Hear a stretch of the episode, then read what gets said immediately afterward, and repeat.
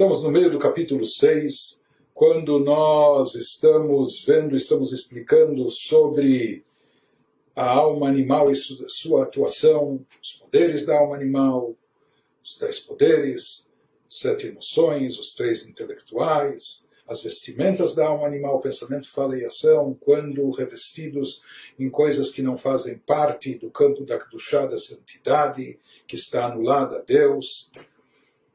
E ele prossegue nos dizendo, Aval kol ma she'eino batel etzlo barach, אלא הוא דבר נפרד בפני עצמו, אינו מקבל חיות מקדושתו של הקדוש ברוך הוא מבחינת פנימיות הקדושה ומהותה בעצמותה, בכבודה ובעצמה, אלא מבחינת אחוריים.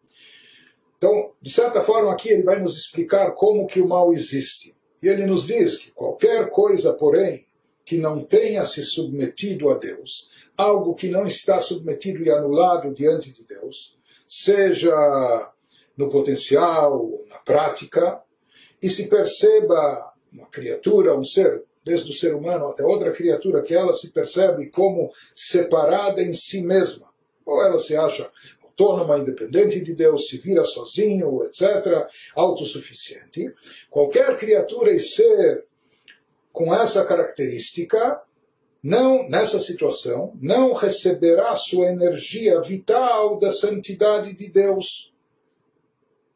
Mas Deus é único e Ele é a única fonte de vida, vitalidade do universo e de todas as suas criaturas. Se a gente fala que essas criaturas da Sitra Achra, ou até a pessoa, quando é, dominada pela alma animal, etc., ela não recebe sua vitalidade, sua energia vital da santidade de Deus, né, do âmago esplendoroso, íntimo e essencial da própria santidade, então de onde ela vai receber a sua vitalidade? Se no final a única fonte provedora é apenas e tão somente Deus, ele nos diz que ela vai receber ainda de Deus, tudo bem de Deus de fato, mas ela vai receber a sua vitalidade não do âmago, não do íntimo e essencial da santidade divina, e sim de trás dela. Por assim dizer, por trás. E nós já vamos ver o que, que significa esse, essa, essa analogia, essa metáfora. Então ele nos fala aqui que todas essas coisas, criaturas ou mesmo a pessoa, quando ela está nessa situação, que ela não se submete a Deus, não está anulada a Ele. Pelo contrário, ela, ela sente, não sente Deus, sente a si mesma. Eu sou mais eu. A pessoa imagina como se ela fosse é, autossuficiente. Às vezes ela se torna também prepotente. Então, na realidade, mesmo nessa situação, ela também recebe a sua vitalidade de Deus. Porque nada pode existir sobreviver sem essa vitalidade divina. Porém, ela não vai receber a sua vitalidade do âmago, do íntimo, da parte interior da divindade, e sim apenas por trás. O que, que significa por trás? Ele vai nos explicar mais adiante, num capítulo posterior. É, quando você se depara com um amigo seu, uma pessoa querida, então você o encara no semblante, olho no olho, você tem prazer e satisfação de fitá-lo, de observá-lo e etc. Não é? E você conversa é, cara a cara, olho a olho com ele, isso com prazer e satisfação. Porém, às vezes, quando você se depara com uma pessoa totalmente desagradável, uma pessoa má, ruim, uma pessoa que lhe fez mal, etc., você nem quer olhar para a cara dessa pessoa. Você passa e dá as costas a essa pessoa. Mesmo que você tenha que dar alguma coisa para ela, Diferente de um amigo que você dá um, um presente com um sorriso no semblante, olhando para sua cara, para essa pessoa, se você, por força das circunstâncias, tem que dar alguma coisa para ela, você como joga por trás dos ombros. Você nem vira nem vira o seu semblante para ela, você dá as costas e joga isso por trás. Esse é o significado, essa analogia do que significa receber a vitalidade de Ahoraim pelo lado de trás, por assim dizer, da, da fonte de energia divina.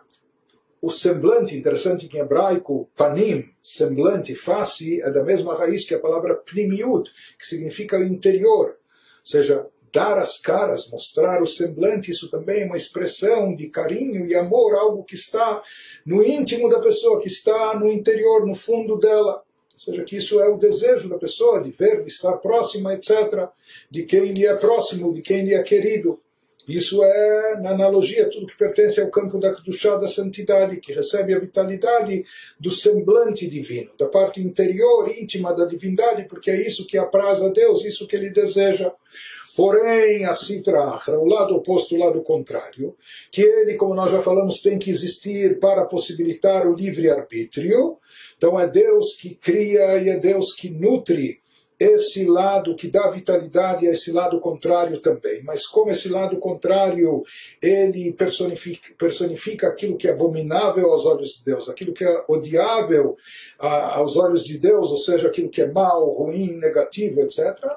Deus dava vitalidade a isso, mas como, como, como por assim dizer, sem olhar para cá, dando por trás, isso está lá para existir, fazer parte do cenário, não é? Porque essa é a intenção divina para beneficiar ao máximo a criatura, recompensá-la para que ela tenha o mérito de fazer a escolha certa, conquistar o bem, etc. Mas se isso tem, se o mal tem que existir, ele existe, mas ele vem de, ele recebe uma energia divina que vem assim por assim dizer apenas por trás. Uma vez que clipot, todo o campo da, das clipot, das chamadas cascas, representam o oposto da vontade divina. Nós falamos, Deus lhes dá vitalidade para que haja o bem, para que haja o mal, e como nós falamos até de forma equilibrada, para possibilitar a escolha certa do ser humano, para, que ele possa exercer o livre-arbítrio e assim se tornar merecedor da recompensa maior divina, que isso é o que Deus quer proporcionar à pessoa.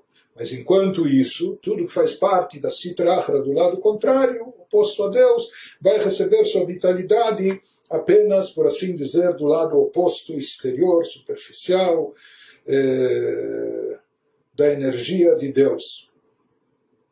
E por isso também essa energia, uma vez que ela vem, ela é muito diminuta, ela é pequena em termos de espiritualidade, e por isso ela também não se revela, não se manifesta em forma de espiritualidade e divindade.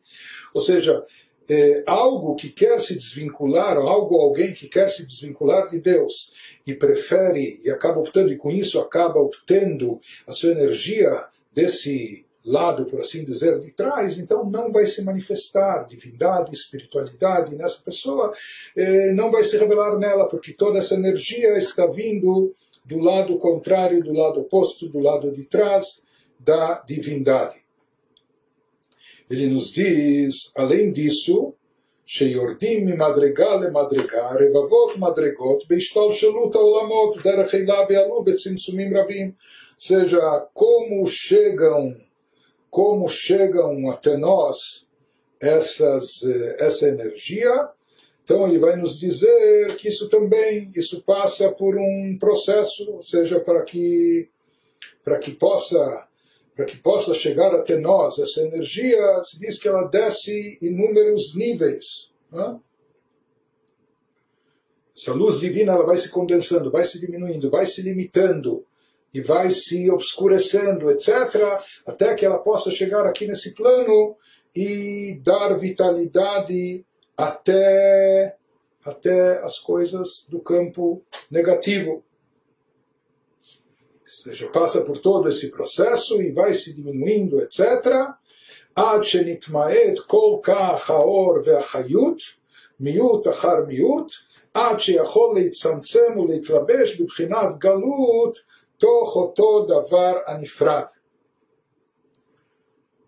Então ele nos diz que a força vital das coisas impuras desce passo a passo. Essa descida vai ocorrendo de forma gradual, mas é uma descida que acaba sendo quase uma queda a nível espiritual, ou seja, que aquilo que era eh, originalmente eh, divindade explícita, revelada, vai se condensando, vai se diminuindo, vai se camuflando de tal forma que vai perdendo a característica espiritual, não é? Então, eh, ela vai descendo passo a passo dezenas de milhares de vezes essa luz e energia divina que vai vitalizar a Sitra ao outro lado, através da espiral de mundos, conforme explicado na Kabbalah. E é diminuída muitas vezes por causa e efeito, até sua luz e energia terem sido diluídas tão repetidamente que ela pode ser diminuída, vestida e exilada em um ser autônomo.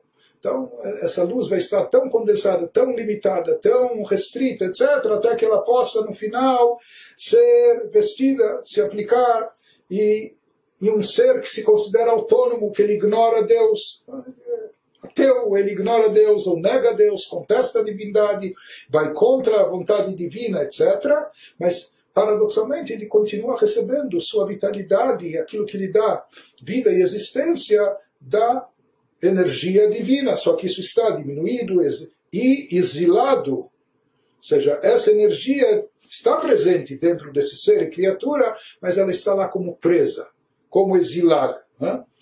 E ela está lá presente para energizar e sustentar a existência desse ser do nada para algo, porque nada pode existir sem a vitalidade, sem a energia divina, de modo que ele não volte a ser nulidade e vazio, que era o seu estado primordial. Então Deus faz o favor e dentro dessas regras do jogo ele continua, continua dando vitalidade a esses seres, criaturas ou até o ser humano, o Yehudi, que por livre arbítrio Deus nos livre faz a escolha negativa, faz a escolha do mal e se vincula, ignora a fonte divina e se, se vincula a Sitra Achra, o lado oposto.